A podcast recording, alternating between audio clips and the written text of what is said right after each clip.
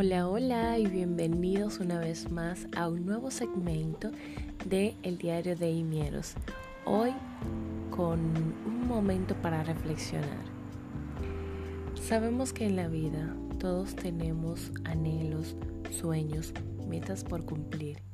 Hay cosas que solamente en lo más profundo de tu ser puedes guardar y que nadie puede descubrir pero llegará un momento en donde tú eso que tienes dentro lo vas a sacar y vas a explotar toda la alegría, todas las emociones, todos los sentimientos que puedes llevar dentro.